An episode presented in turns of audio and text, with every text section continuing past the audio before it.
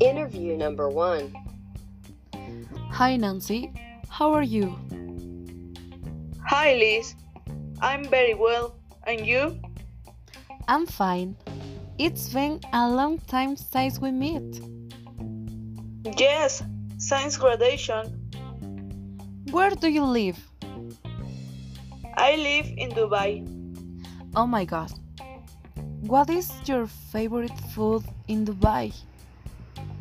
My favorite food is macbos. Oh, do you like to party?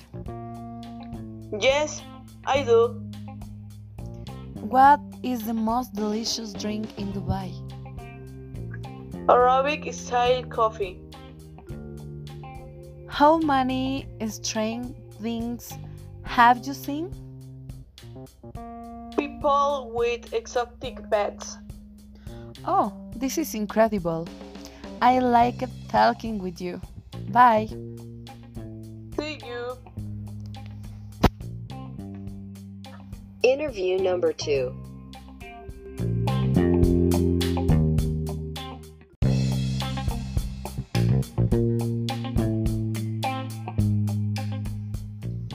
Hi, Liz. How was your trip in Italy? Incredible. I meet new places. Great. What did you eat? I ate lasagna. The taste is very delicious. Where did you travel there? I was in Florence. Its architecture very wonderful.